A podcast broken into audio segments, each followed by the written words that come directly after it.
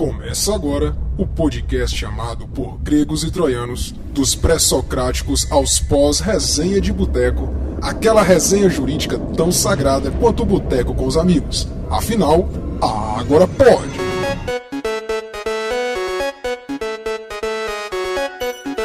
Com J. Fonseca, Roberto Fátio e Allen Kardec.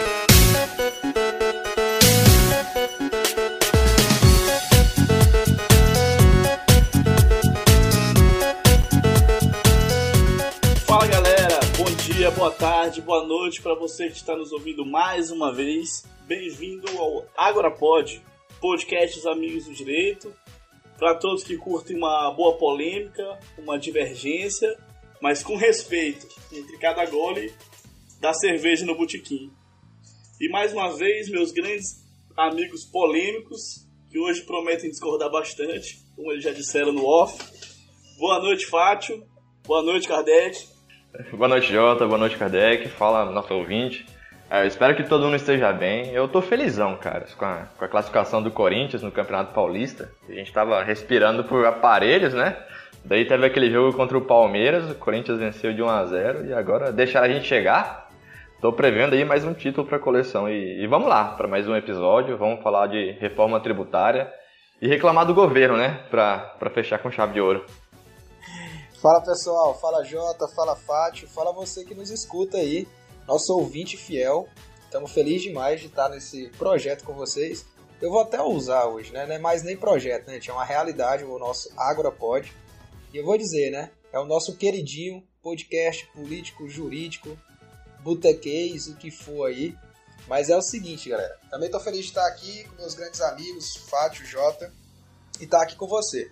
E já que é para falar de futebol, né? Sempre bom lembrar, né, cara? Mais uma vez campeão carioca. Um abraço aí pro Jota, nosso botafoguense. Calma, calma que o, que o, que o japonês tá só esquentando, cara. Ele vai brilhar, ele vai brilhar. É... e o Calu tá vindo aí, talvez a gente comece a Master Liga 2010, não sei. Mas tamo junto. então vamos falar aí, vamos falar de muita coisa massa aí, porque tem que mudar isso aí. Tem que mudar isso aí. Eu só quero ver se sem Jesus vai salvar. Mas vamos lá. E para o nosso quinto episódio, escolhemos um tema que já vem sendo discutido há tempos, com muita discordância, principalmente ideológica. E o tema de hoje é a reforma tributária e o marco do saneamento. E começa agora.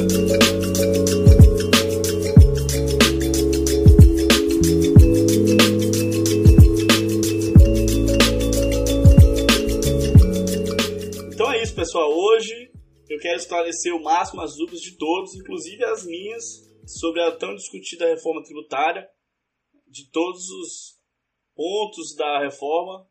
A reforma tributária promete abalar as estruturas do país em todos os sentidos. Né? É, partindo do pressuposto que existe a necessidade de uma reforma, eu quero de começo a opinião de vocês sobre os pontos positivos e negativos na opinião de cada um da reforma. É, Jota, eu vejo que nunca antes na história desse país houve um momento tão favorável para uma reforma tributária. É, eu vejo dois fatores essenciais.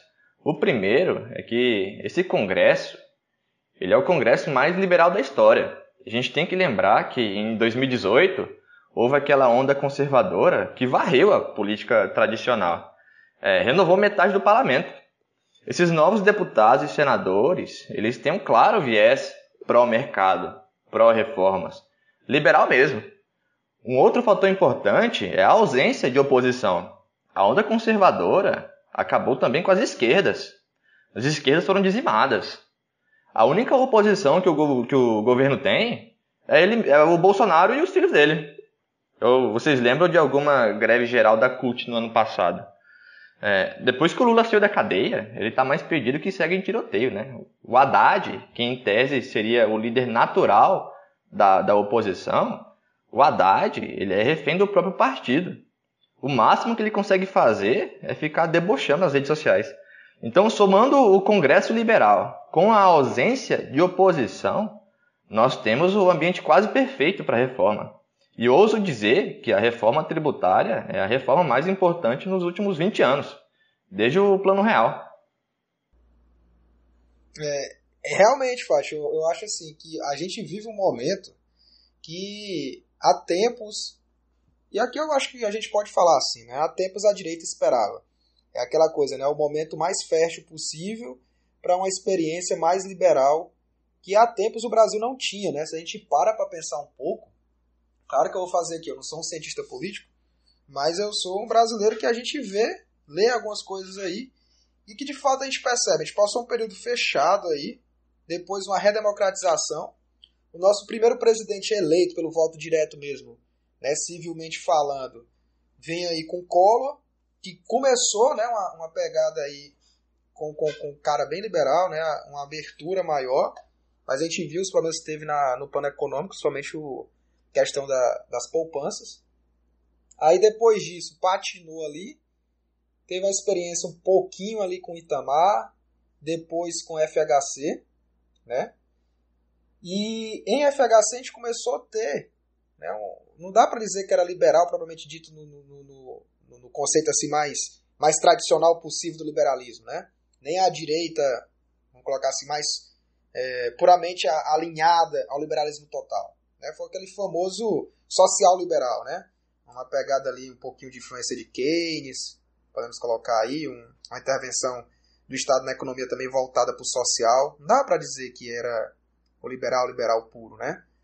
Lembrando, gente, que aqui o liberal, né? Quem falar isso? O que, que esse cara tá falando? Se o cara for ler doutrina americana, há uma, uma, uma diferença grande, né? O liberal para eles e o liberal que a gente coloca aqui nem sempre bate, né? O chamado liberal lá americano é mais próximo dos pensamentos de esquerda do que direita. Né? Os conservadores colocados lá é que teriam um alinhamento maior a esse liberalismo mais clássico, né?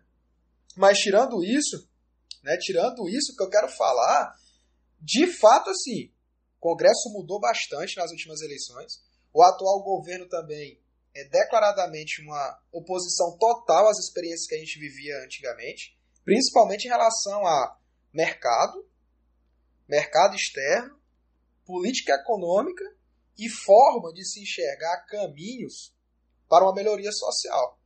Né? É, acredito que ambos queriam, pelo menos se espera, né? que independente da bandeira, independente do alinhamento político, que se queria era o melhor para o brasileiro. Mas há, evidentemente, uma característica totalmente nova desse governo. Nova que eu coloco, não assim, ah, então é uma nova política.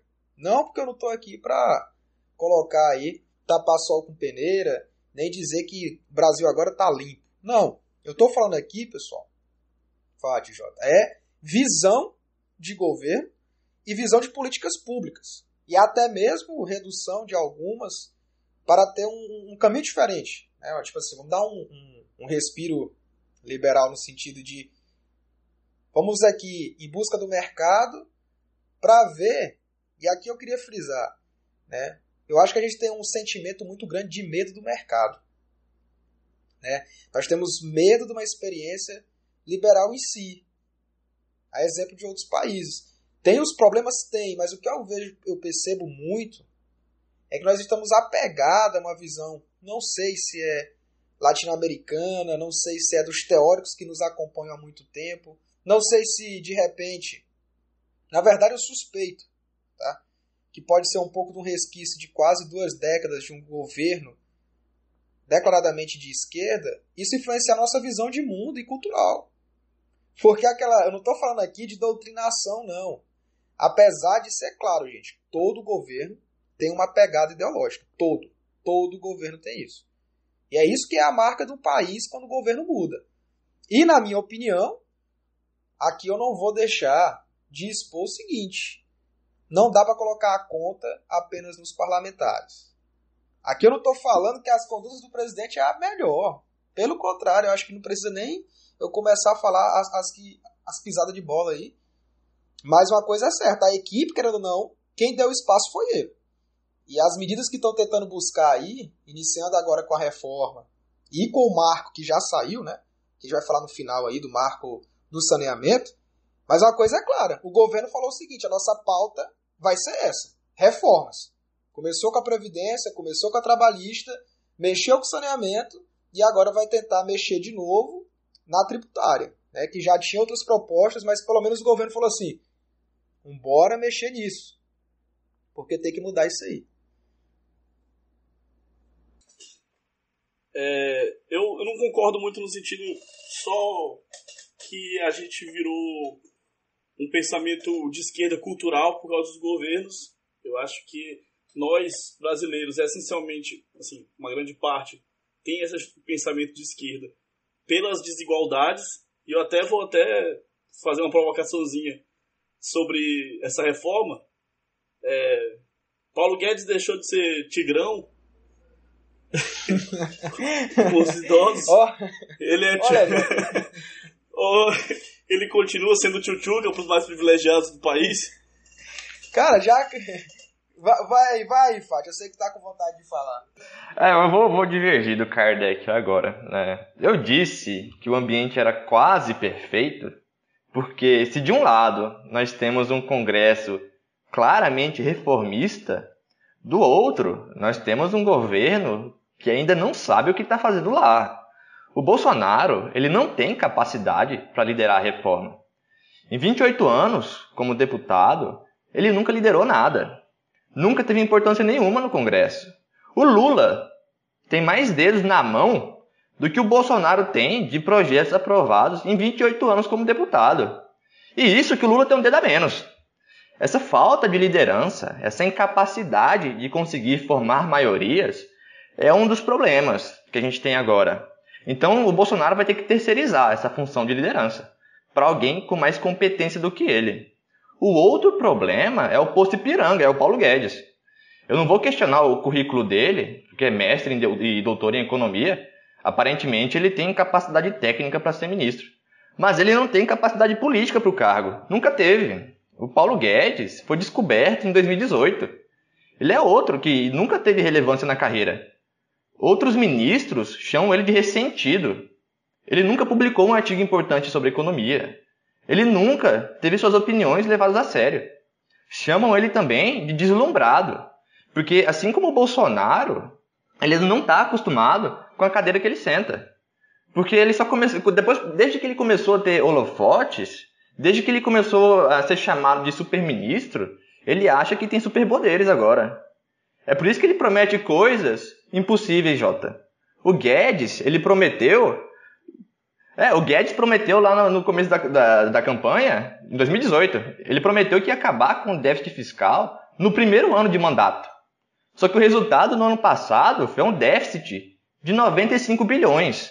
O Guedes, no começo desse ano, disse que com 5 bilhões ele aniquilaria o coronavírus. Daí o Congresso aprovou um orçamento de guerra de 600 bilhões. 120 vezes mais dinheiro do que o Guedes disse que seria necessário para acabar com a pandemia. E o resultado é esse: nós temos milhões de desempregados e mais de 90 mil mortos. Isso me preocupa, porque o trabalho do Guedes é prever cenários econômicos, mas ele não acerta uma. Como é que a gente vai confiar então nas previsões que ele faz sobre reforma tributária? O Kardec gosta de dizer que nós não somos governados por anjos, e eu assino embaixo, é, esse governo aí não tem anjo nenhum. Eu desafio alguém encontrar um discurso do Guedes dizendo que o objetivo dele como ministro é acabar com a pobreza, ou acabar com as desigualdades sociais, ou acabar com a fome. Só um discurso. Não tem. Ele está preocupado, ele não está preocupado com isso. Ele, para ele, empregada doméstica não pode ir na Disney. Porra, o que, que ele está fazendo ali? Está governando para rico? Está governando para empresário, para banqueiro? O que eu quero alertar ao nosso ouvinte é que se o pobre não é prioridade desse governo, também não vai ser prioridade na reforma tributária proposta pelo governo. Não vai. E eu acho que isso é fundamental para a gente entender as intenções do governo por, por trás da reforma. Tá, agora aqui, eu também, agora, agora, assim, agora eu alerto o, o nosso ouvinte aqui pelo seguinte: a, o discurso político não pode ser o mais bonito desse governo, a forma de tratar com a, com a imprensa também não. O trato né, dos bastidores, da coalizão, pode não ser o melhor. Mas agora vamos falar de número. E vamos também colocar nessa conta que a gente saiu de um momento de um, um estado gigante, gigante, que permanece gigante, que precisa ser urgentemente diminuído. Não porque o governo atual quer, mas é porque preciso. O déficit público brasileiro estoura ano após ano. Segundo, tudo isso que o Fati coloca, ah, mas ele não sabe, ele não está ali para prever. Primeiro, eu acho que ele é ministro e é humano. E se ele não é anjo, ele também não é vidente. Segundo, as proposições de número, inflação, crescimento ou déficit, tanto é, gente, que vocês podem procurar aí as últimas pesquisas, quanto é que estava previsto o crescimento atual brasileiro. Todo mundo colocou um horror. O mercado veio e surpreendeu. Agora nisso aí ninguém fala. Isso aí ninguém coloca na conta de, do atual governo. Outra coisa massa, assim, eu acho interessante quando a gente pensa em medidas mais liberais, a favor de mercado, a favor de empresa, abertura de crédito ou diminuição de algum tipo de, de juros, etc. Todo mundo acha que é uma coisa muito ampla e coisa para agradar gringo e coisa para agradar empresa. Mas olha que dado bacana de uma tal de FGV, tá? Fundação Getúlio Vargas colocou o seguinte: o auxílio emergencial, e aí podem dizer o que quiser, mas o auxílio emergencial é do governo federal, vem de lá. Não vem do município, não vem do seu, do seu governador predileto. É uma verba federal e veio de uma medida do presidente. Porque é óbvio que veio dele. De quem mais viria? Não tem como. Veio de lá. Mas veio de lá. Ah, muita luta, mas veio. O que eu quero colocar é o seguinte: ah, ele não fala bem, ah, ele, ele tá lá deslocado. Mas o que acontece? O auxílio emergencial, gente, porque assim, eu, eu tenho ouvido muito, eu acho que você que nos ouve também, quando pensa na política, nós falamos aí de um governo que se diz pai dos pobres, que ficou por muito tempo aí. E interessante que no meio da pandemia, com o auxílio emergencial do governo, houve redução extrema da, da pobreza ao menor nível em 40 anos. Desculpe-me se não há uma frase, como o Fátio está dizendo aí, que o governo não olhou para o pobre. Mas uma coisa é consequência que ninguém vai tirar em 40 anos a redução da pobreza aconteceu. Teve um discurso do Guedes interessante na, na XP Expert agora, que ele cita, né, mais ou menos isso. Que ele fala, né, dessa do trabalho que tem sido feito, e ele fala uma coisa interessante. Muita gente está batendo na reforma, né, agora, mas antes de entrar na reforma, é só para concluir, concluir esse raciocínio. Esse dado que eu estou trazendo, tá, gente, é do estudo da FGV atual. Em junho deste ano, Estou falando, pessoal, no meio de uma pandemia. É o que eu quero dizer é, uma coisa é criticar o governo pelos erros, outra coisa é querer esconder aquilo que vem dando certo. Em junho de, 2000, eh, de 2020 agora, 3,3% da população brasileira vivia na extrema pobreza. Né? Nos anos 80, quase 15%. Tá certo? E nós estamos falando aí de governos que se dizem altamente políticos, altamente preocupados com os pobres. Alguma coisa falhou nisso aí. Né? E depois disso tudo, com a distribuição do auxílio emergencial, tá certo? Que é só 600 reais.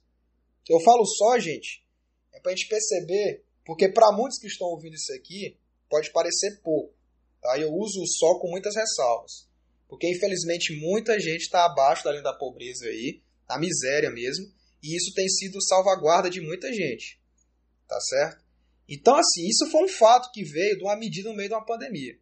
O segundo, né, você pesquisar mais aí no meio disso tudo, Brasil voltou ao topo com relação à questão agro também. Ah, vai falar de agro aqui. Beleza.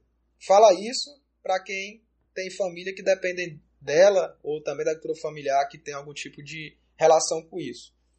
Mas eu quero trazer o seguinte, que apesar dos pesares, pode ter uma falta de diálogo mais aberto, uma forma de lidar melhor com o político de um jeito.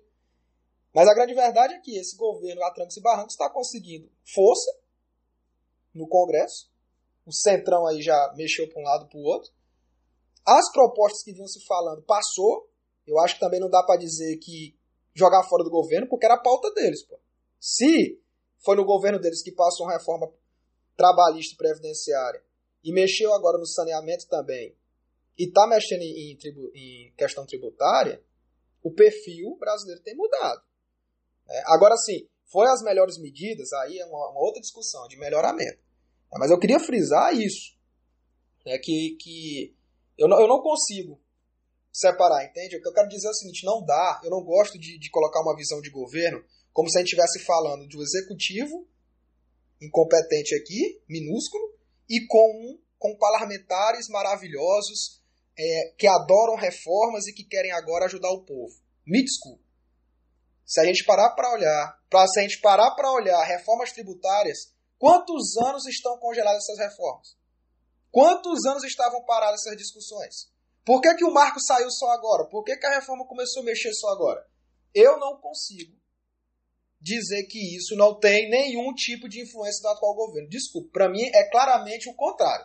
É mostrar que o governo tem uma linha que está buscando trabalhar e está tido apoio do Congresso. É por isso que o Guedes é um deslumbrado. Porque dão crédito para ele por coisas que acontecem apesar dele, não por causa dele. Isso tudo foi aprovado porque nós temos hoje o Congresso mais liberal da história. Mais liberal da história. Na reforma da Previdência, o Guedes queria implantar um tal de sistema de capitalização, igual do Chile. Não conseguiu, o Congresso passou por cima da proposta. Aprovou o que o Congresso quis. No auxílio emergencial, o Guedes queria parcelas de 200 reais. Pesquisa no Google, março desse ano.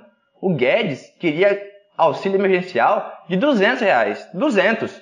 Não conseguiu também, o Congresso atropelou de novo e a parcela terminou em 600, três vezes mais. Na votação do Fundeb, o Guedes queria vincular a receita, a, receita do Fundeb a um tal de voucher creche. Não conseguiu também. O Congresso jogou no lixo a proposta do Guedes. Aprovou o que o Congresso quis. Eu acho que a parte boa desse governo é que o Guedes é um bom saco de pancada, né? O Congresso simplesmente ignora a existência dele e acaba corrigindo as loucuras do governo.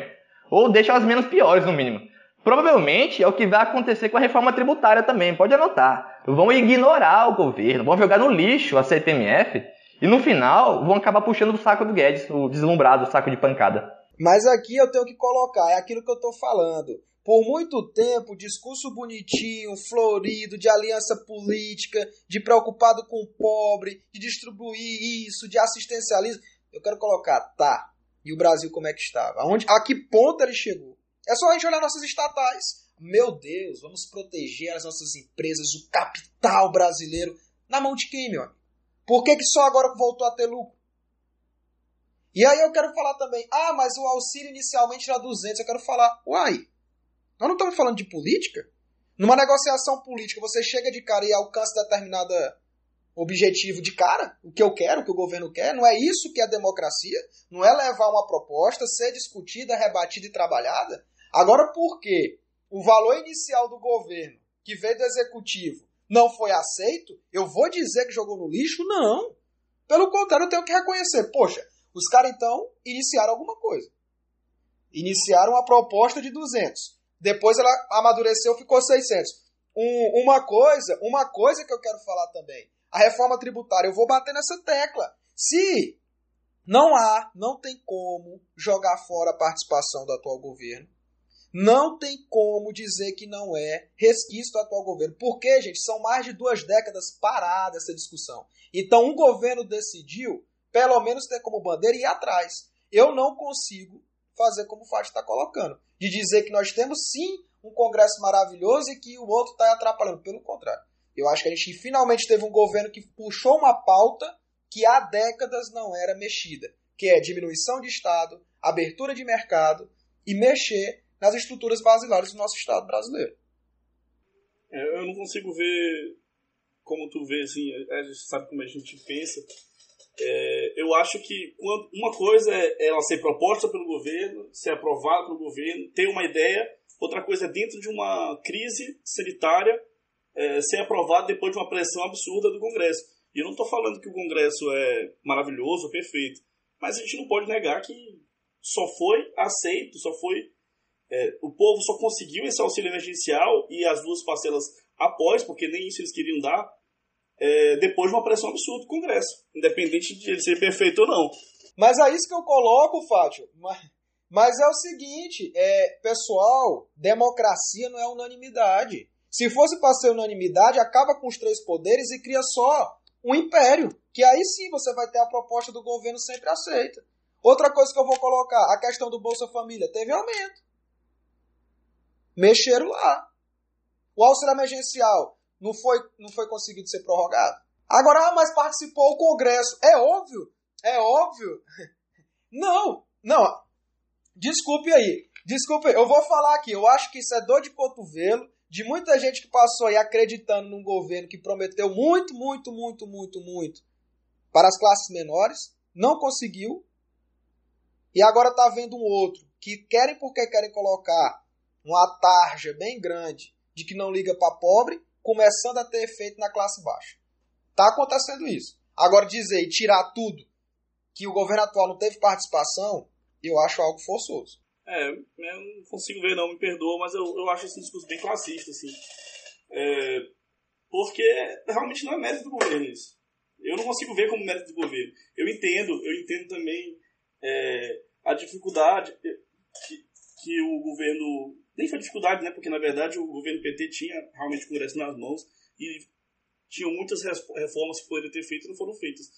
Mas eu não consigo dar esse crédito ao, governo atual, porque isso foi dentro de uma crise absurda que a gente está vivendo. Entendeu? É, era, era é, ele fez o mínimo necessário. O mínimo necessário. O que eu acho. O que eu acho interessante, ao mesmo tempo que vocês reconhecem que está no momento de uma crise muito grande e conseguiu algo do tipo, eu não consigo dizer que isso não é mérito. Porque se era um negócio tão difícil e teve um governo anterior que estava tão fácil e não fez, por que, que esse no meio da crise está conseguindo? Mas é porque era uma, é, é, um auxílio emergencial. Era necessidade. Que foi. Que inclusive foi empacada pelo próprio ministro do super-ministro Paulo Guedes.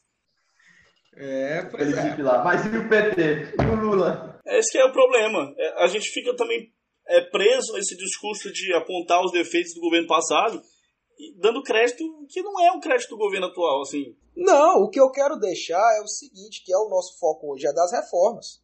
O que eu tô batendo na tecla é, tem que se reconhecer que esse governo tinha uma bandeira clara, desde o início, ah, o Guedes foi um deslumbrado. Eu vou falar, que bom que existem os deslumbrados, então. Porque mesmo que ele disse que ia ser preciso só X milhões e precisou o dobro, o triplo, mas ele uma hora levantou e falou, que, tem que fazer isso. E Aconteceu.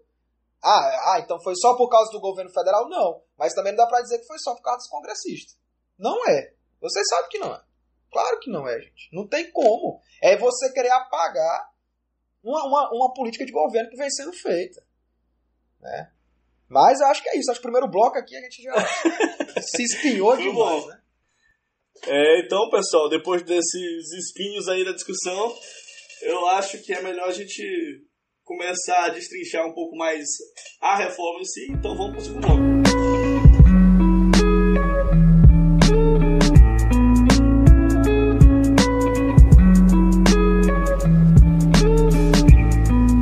Então, galera, depois de um primeiro bloco saindo faísca aí, é, eu quero focar no, na reforma em si e nas propostas de reforma que estão rolando no Congresso.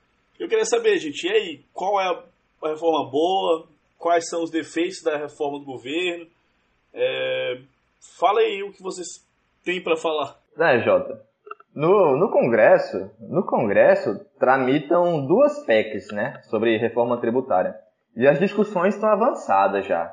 A PEC, que está na Câmara dos Deputados, ela prevê a unificação de cinco tributos em um só. Na do Senado, são nove tributos em um só. Daí, semana passada, o Guedes mandou a primeira parte da proposta dele. É, o governo ele quer unificar dois tributos federais em um só. E sendo honesto, é, o projeto do Guedes já melhoraria um pouco o ambiente de negócios aqui no Brasil. É, só que as propostas que estão no Congresso elas são muito melhores que essa. A impressão que tenho é que o governo quer uma proposta para chamar de sua.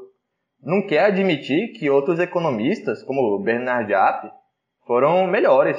Porque os caras. Os caras já estão no final do segundo ano de mandato. E só fizeram isso é, lembrando que o Guedes prometia essa reforma desde o ano passado, depois da reforma da Previdência. Demoraram dois anos para isso. No geral, a proposta do governo, com o que ele prometeu mandar ainda, vai aumentar a regressividade tributária no Brasil. Com a proposta, com a reforma proposta pelo Guedes, os pobres vão continuar pagando mais imposto que os ricos. A gente é brasileiro, mas às vezes nós não fazemos ideia de como o nosso país é desigual. Segundo o IBGE, que é uma entidade do governo, então, segundo o próprio governo, metade dos brasileiros vive com 413 reais por mês. Isso antes da pandemia. 100 milhões de brasileiros vivem com 413 reais por mês. Essas pessoas, elas não têm dinheiro na poupança. Essas pessoas, elas não têm investimento na bolsa. Elas gastam todo o dinheiro delas com comida, com transporte, com roupa.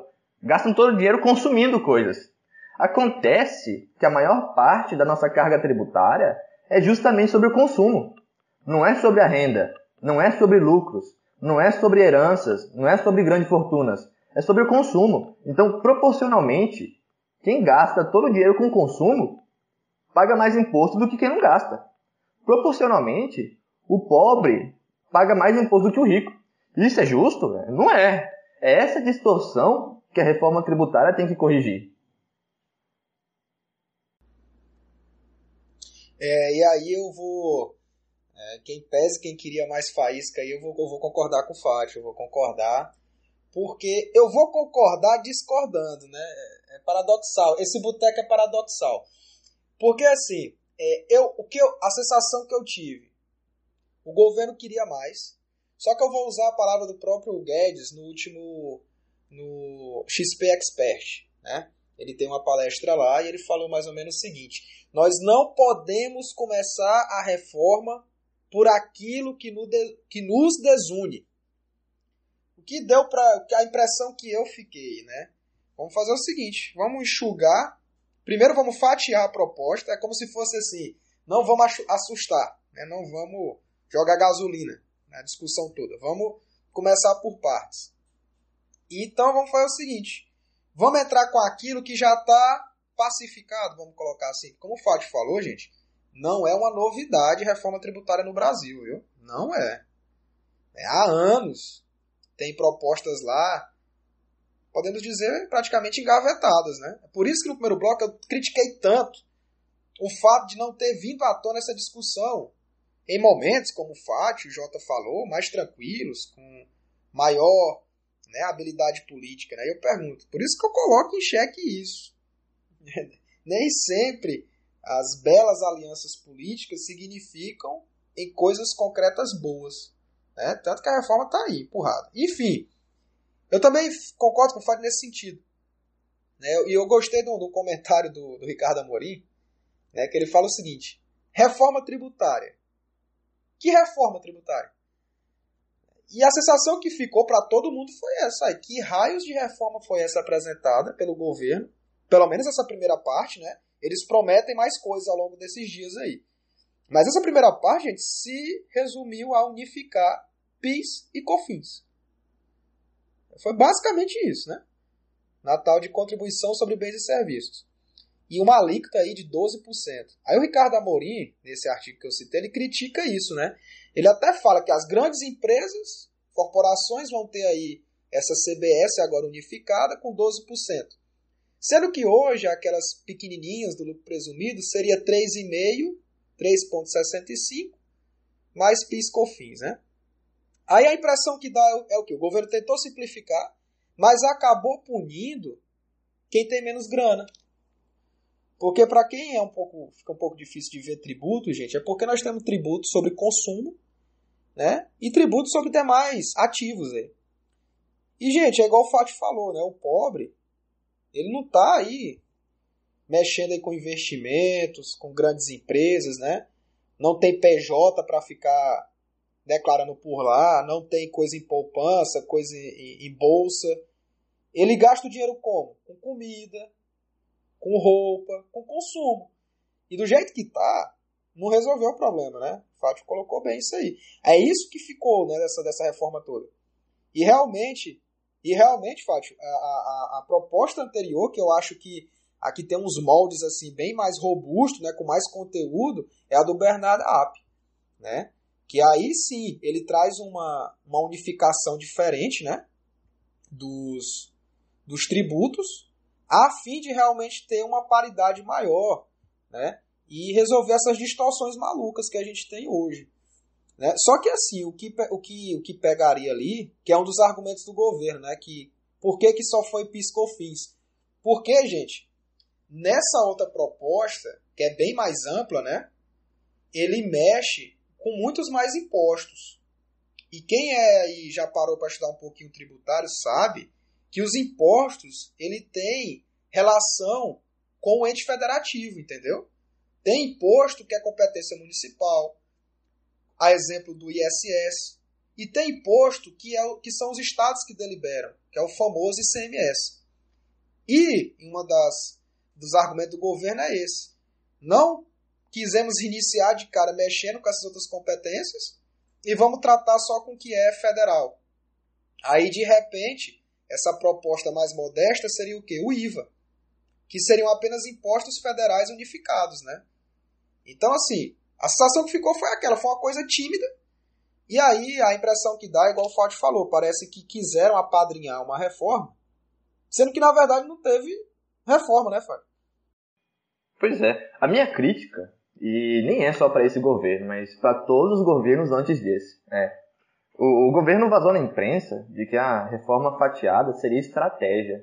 Mas isso aí eu acho que é conversa do Guedes pra, querendo parecer esperto. Porque ele fala uma verdade, mas esconde a realidade. De que a reforma dele é fraca. Unifica só dois impostos. Só, não faz mais nada. Ele poderia ter proposto muito mais. A reforma dele não corrige as injustiças do nosso sistema tributário. Se a ideia era começar com o que nos une, começar com um projeto de lei, porque é mais fácil de aprovar, bem, não precisa de PEC para fazer uma reforma tributária justa. Não precisa de PEC para fazer o pobre pagar menos imposto. Quase todas as correções podem ser feitas por leis ordinárias e por resolução do Senado. Não precisa de PEC para zerar o IPI e o ICMS de produtos que só o pobre consome, que, que o pobre consome é, arroz, feijão, carne. Não precisa de PEC para aumentar os, o, esses impostos nos produtos que o rico consome. Vamos lembrar do, do princípio da seletividade no direito tributário. Não precisa de PEC para reduzir as alíquotas do PIS e do COFINS, que são tributos que acabam sendo repassados para o consumidor. Não precisa de PEC para aumentar a tributação dos ricos, elevando as alíquotas progressivamente do IPVA, do IPTU, do Imposto de Renda de Pessoa Física, do Imposto de Renda de Pessoa Jurídica, do ITCMD, tudo conforme, com a, conforme a capacidade contributiva de cada pessoa. Hoje, quem ganha 5 mil reais paga 27,5% de imposto de renda. Quem ganha 20 mil reais paga 27,5% de imposto de renda. Quem ganha 1 milhão de reais por mês paga 27,5% de imposto de renda. Faz sentido isso? Não faz. Na Europa, tem imposto de renda de 70%. Messi, Cristiano Ronaldo, Neymar, eles pagam 50% de imposto de renda. E eles não ficaram pobres por causa disso. Quem ganha mais tem que pagar mais. É uma questão de justiça. O que você não pode, o que não pode continuar, Kardec, é a metade mais rica do Brasil, os que ganham mais de 400 reais, ficar nas costas da metade mais pobre. Nas costas de quem ganha 400 reais por mês. E para provar isso não precisa de PEC. Só precisa de vontade política, precisa de empatia, precisa priorizar os pobres, priorizar as pessoas que mais precisam do Estado, e não os empresários e banqueiros, que é o que o governo gosta, né? Não, pois é, agora aqui é, é, aí eu vou ter que discordar pelo seguinte, porque eu não gosto dessa, dessa, dessa, dessa insistência né, em rotular como governo de banqueiro e governo de grandes empresas esquece pobre. A gente já falou pelo bloco alguns dados que mostram que o governo está atuando para quem é menor, né? Ah, não foi o ideal. Tá, não foi. E eu acho difícil qualquer política pública ser 100% ideal. Mas está acontecendo. Sobre o fatiar, pessoal, e só lembrando tá, que a discussão da reforma do governo ela não está inteiramente entregue. Tá? Essa primeira parte que se limitou a essa, essa simples unificação piscofins.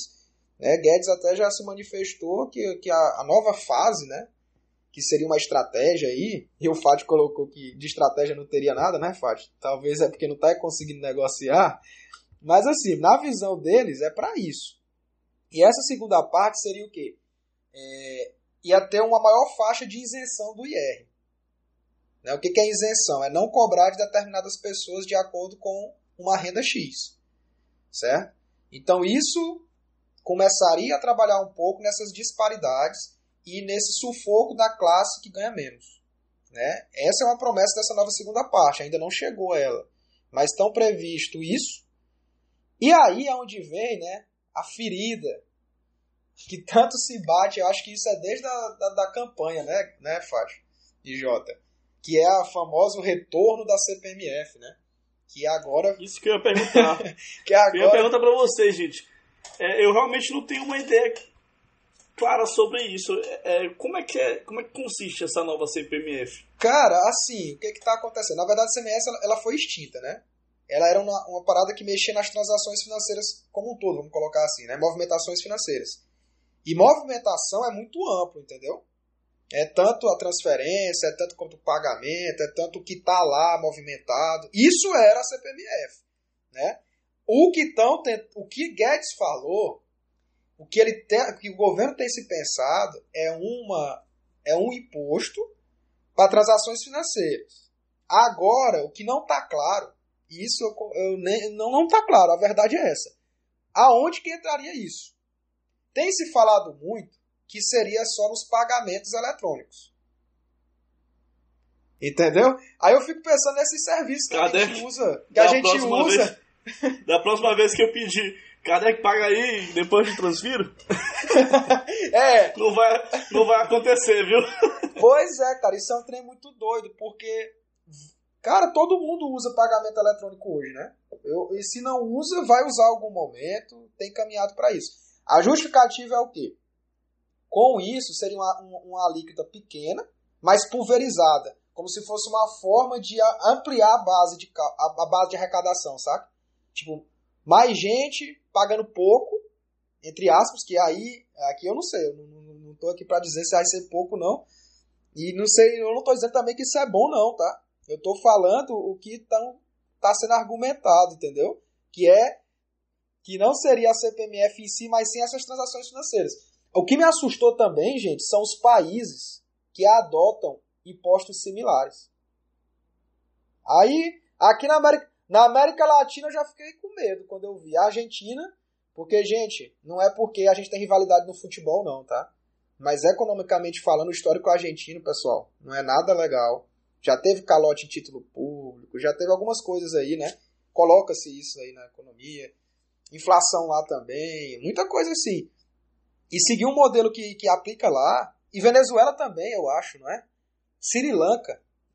É, fala para nós aí, Fati, os, os, os, países que, que adotaram isso. Ah, ah é, com todas as vênias, é, meu ouvinte, não acredite em quem diz que não é CPMF, porque é. Mudaram o nome e ampliaram o fato gerador, mas continua sendo CPMF. E é muito pior que a antiga. A CPMF antiga arrecadava 40 bilhões. A do Bolsonaro vai arrecadar 120 bilhões. Ela é três vezes pior. E não adianta falar que vão diminuir outros impostos ou que vão exonerar não sei o quê. CPMF é um tributo cumulativo. Significa que ele é cobrado várias vezes numa, me numa mesma cadeia de produção. CPMF é um tributo regressivo. Significa que quem vai pagar o pato é o mais pobre. Ah, mas o Guedes vai aumentar a isenção do imposto de renda. Meu amigo, 100 milhões de brasileiros vivem com 400 reais por mês. Esses caras não pagam imposto de renda, mas vão pagar CPMF. Ah, mas o Guedes vai desonerar a folha de pagamento e isso vai virar empregos. Em 2013 e 2014 não tinha desoneração nenhuma na folha. E o desemprego foi o menor da história do Brasil. Isso aí é aquela mesma conversa liberalzinha da reforma trabalhista. Falaram que a reforma trabalhista criaria empregos, mas não criou emprego nenhum. Depois falaram que a reforma da Previdência que ia criar emprego. Mas só ferraram os pobres, ferraram os trabalhadores e também não teve emprego nenhum. É mentira que a CPMF vai criar emprego. O que eles querem é cobrar mais imposto de quem ganha 400 reais e dar esse dinheiro para o empresário. Justamente para os maiores sonegadores de imposto no Brasil, segundo a Receita. Não dá para acreditar nisso, cara. E é só, é só para completar a indignação terminando o fio que você começou, nenhum país importante do mundo cobra CPMF. Estados Unidos não cobram. Europa inteira não cobra. Nem a China cobra. Porque a CPMF não presta. Mas sabe quem que cobra? A Venezuela. Querem transformar o Brasil numa Venezuela. Já colocaram um monte de militar no governo, igual o Maduro fez. Colocaram um monte de militar, igual o Maduro fez. Maduro fez isso. E agora querem criar um imposto que só existe lá as ironias do governo Bolsonaro. Mas vamos ver o que, que vai sair daí, né? Eu acho que no final a gente vai acabar perdendo uma oportunidade histórica de tentar diminuir as desigualdades sociais aqui no Brasil. Mas eu espero que o Congresso corrija essa CMPMF aí não seja aprovada. Tá, eu só vou fazer justiça Tá? Igual eu tô falando. Não vamos, eu, vou, eu vou colocar aqui, vou fazer o papel tá? de um advogado forçado, mas é necessário aqui. Coloque no bolo, cite todos os, cite todos os países que adotam, tá, Fábio? Coloque a nossa irmã na Argentina, porque o, o pessoal que estava no outro governo adora parabenizar o modelo argentino, as figuras Krishna e etc, né? Então, coloca aí, coloca também aí que os grandes, tá, pessoal, carga tributária dos países vistos como modelo aí, Suécia, etc, são altíssimas também, tá? Tô falando de carga, tô falando de, de porcentagem de impostos. Não tô falando em boa utilização ou não, porque do Brasil também é alto, tá? Mas assim, é, é porque eu, por isso que eu tô falando. Eu não, não, não vou aqui concordar, é colocar na conta do discurso liberal de reformas que está acontecendo os problemas antigos que a gente carregava. Na verdade, nós estamos trabalhando tá, em busca de melhorar o que não estava legal.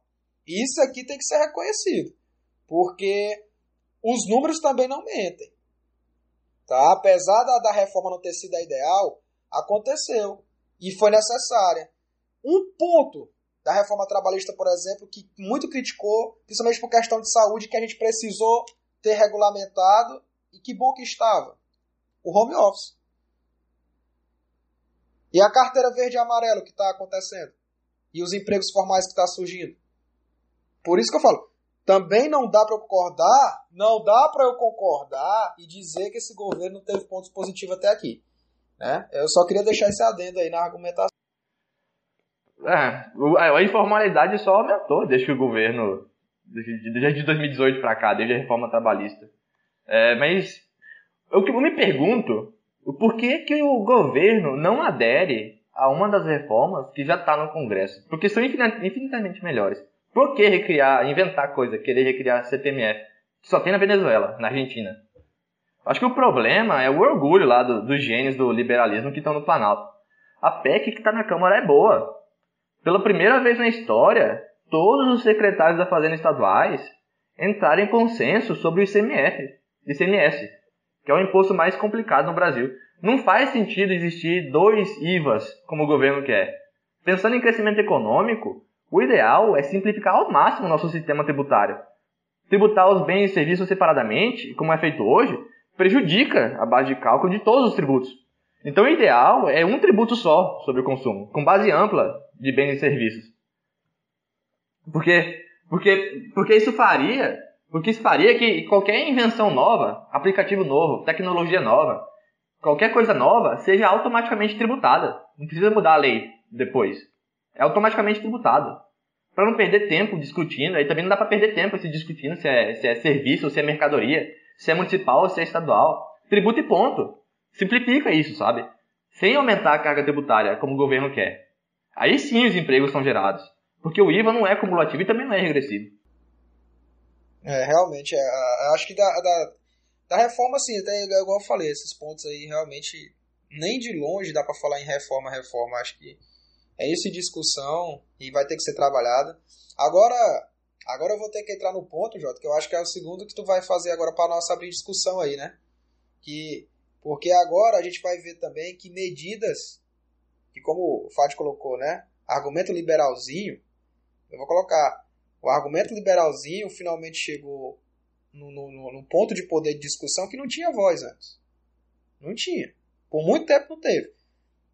E um desses marcos aí que mudou e que ah, agora vai também vai, vai tentar tirar do mérito do governo atual, eu vou dizer, não, tem mérito do governo atual sim, que, a meu ver, trouxe mudanças importantes. Foi o marco do, do, do, do saneamento é, básico. É isso que eu queria aprofundar agora. Eu estava até pensando, vocês podem, para destrinchar, vamos destrinchar um pouco do marco saneamento.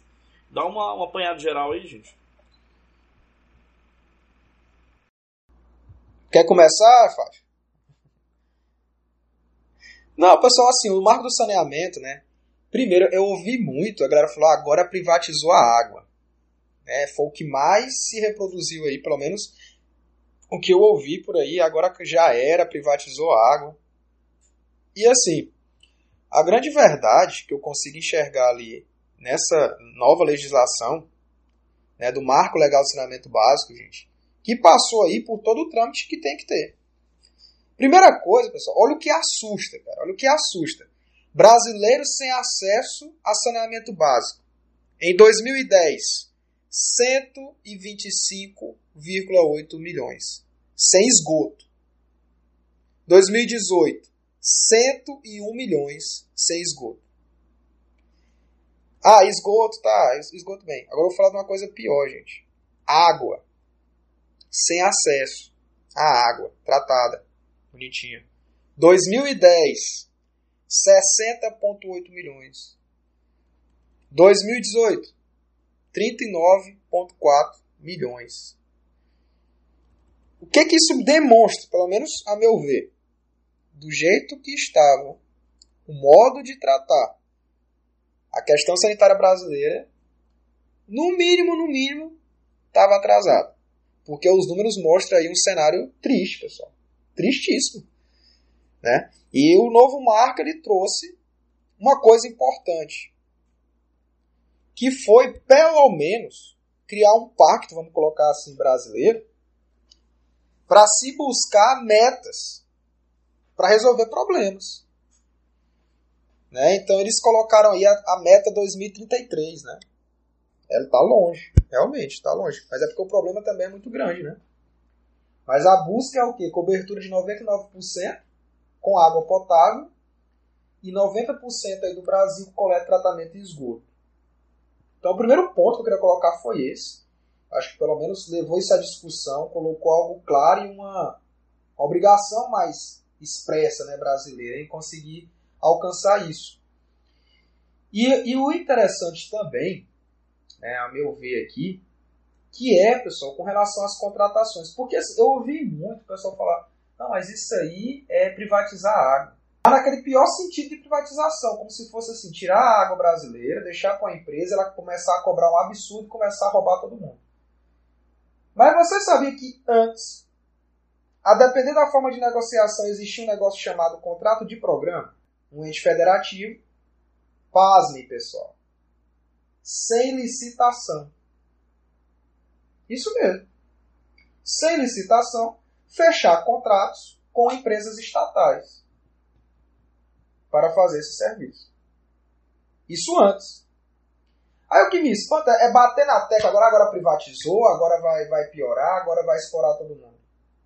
É aquilo que eu falei na primeira fala. Eu, eu sinto um sentimento. Um sinto sentimento é bom, né? É, eu tenho uma, uma percepção que nós temos ainda medo de encarar a realidade do mercado. Eu não estou dizendo que ele é a solução, não. Nem que, que vai deixar de ter corrupção. Mas não me parece lógico confiar no sistema que antes nem licitação tinha para fechar com as estatais. Sem falar nos exemplos que nós tivemos nos últimos anos de como estavam nossas estatais e o que estavam fazendo com o dinheiro público. E eu levanto a questão, será que também que esses fechamentos da forma que estavam, sem licitação, estava realmente sendo resguardado aí dinheiro bem aplicado? Os números já demonstram muita coisa. Muita coisa, muita gente sem água, muita gente sem esgoto. Agora, pelo menos, vai ser necessário a concorrência. Né? Modalidade licitatória para fechamento desses contratos. Então, são dois pontos desse marco saneamento que eu queria deixar. Esse compromisso na busca de resolver esses problemas, esses números aí espantosos que eu coloquei, né? Alguns dos números. Claro, o marco, gente, é uma coisa bem maior. Bem maior, porque aqui é só um podcast, né, J e Fati? Aqui é só a gente conversando sobre essas paradas todas. Mas, assim, tem discussão para mais de metro, né? Então, é, eu queria trazer esses dois pontos aí. É, tem, um, tem, um, tem umas coisas bem legal do novo marco, né? que é a, é, é a, realização de grupos de municípios, porque hoje, né, antes dessa do marco, né, municípios pequenos aí ficavam dependendo da, da parte estatal, do Estado, né? Agora é possível a formação de blocos de, de município para contratações coletivas, né? É, vai também ter um compromisso com relação a os subsídios aos lixões. Não, melhor, os subsídios, né? Com a tentativa aí de acabar com os lixões a céu aberto que infelizmente a gente ainda tem muito, né? Então é um marco interessante de ser estudado. Então, assim, vai ter falhas nele, né? Provavelmente tem. Mas esses pontos aí eu achei interessante trazer aqui no nosso podcast de hoje.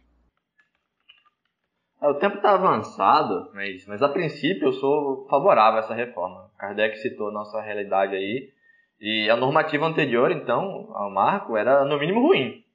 Então me parece que a legislação nova ela é bem-vinda. Primeiro porque com ela você pode aumentar o volume de investimento no setor.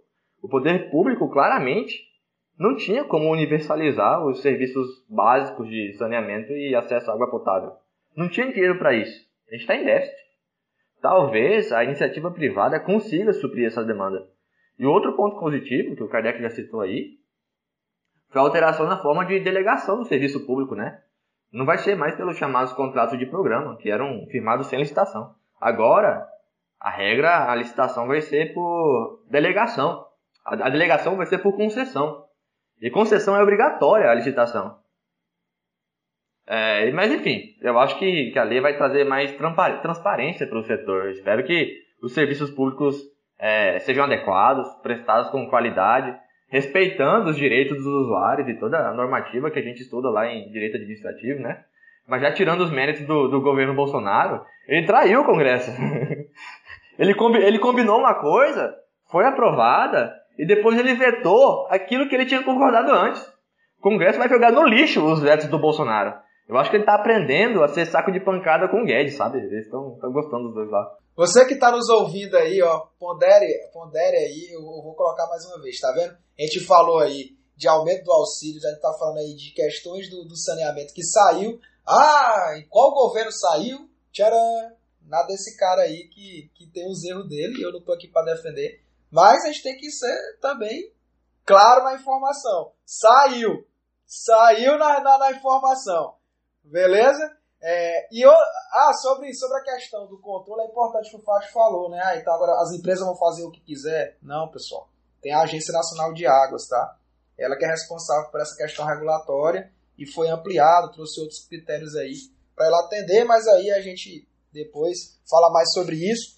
Mas assim, cara, a discussão foi boa, falando pra caramba aí, muita coisa boa. Você que tá nos ouvindo, concorde, discorde, mas seja livre, né, para pensar, para argumentar e claro, gente, respeito, tá? Liberdade de expressão é isso, é respeito, é não ter discurso de ódio de forma alguma, muito menos mentiras, né? Uma coisa é você se equivocar, errar, corrigir, numa boa, mas sem má fé, né? E aqui o, o Agora pode é isso, a gente tenta trazer informação de forma leve, bem discutida, às vezes a gente dá um vacilo, tá? Então busca as informações certinhas, nós não somos os donos da verdade, beleza? Pois é isso, galera. Minha cabeça tá borbulhando de reflexões. Acho o debate muito massa mesmo. É, é pra, pra, pra amanhecer no boteco discutindo isso aí. Tem muita pergunta. É, o que eu acho disso que o debate é muito grande, mas como o Kardec falou várias vezes, ele é necessário. Ele é extremamente necessário e, pela, e durante muito tempo a gente ficou sem discutir realmente essas reformas. E é o, o lado bom disso. Então vamos torcer para que a reforma seja mais solidária possível, que seja estrutural, é, que seja progressiva, ao meu entendimento. E tá na hora do boteco fechar, né, gente? É, muito obrigado. Obrigado a todo mundo que ouviu a gente. O discurso, a discussão hoje foi maravilhosa. E sigam a gente nas nossas redes sociais. É, no Twitter, agorapod, podcast, arroba gmail.com. E siga no Instagram a plataforma Inovanel, arroba Inovanel do Kardec. Tem muita coisa boa por lá. Então, uma boa noite, Kardec. Boa noite, Fátio. É isso aí.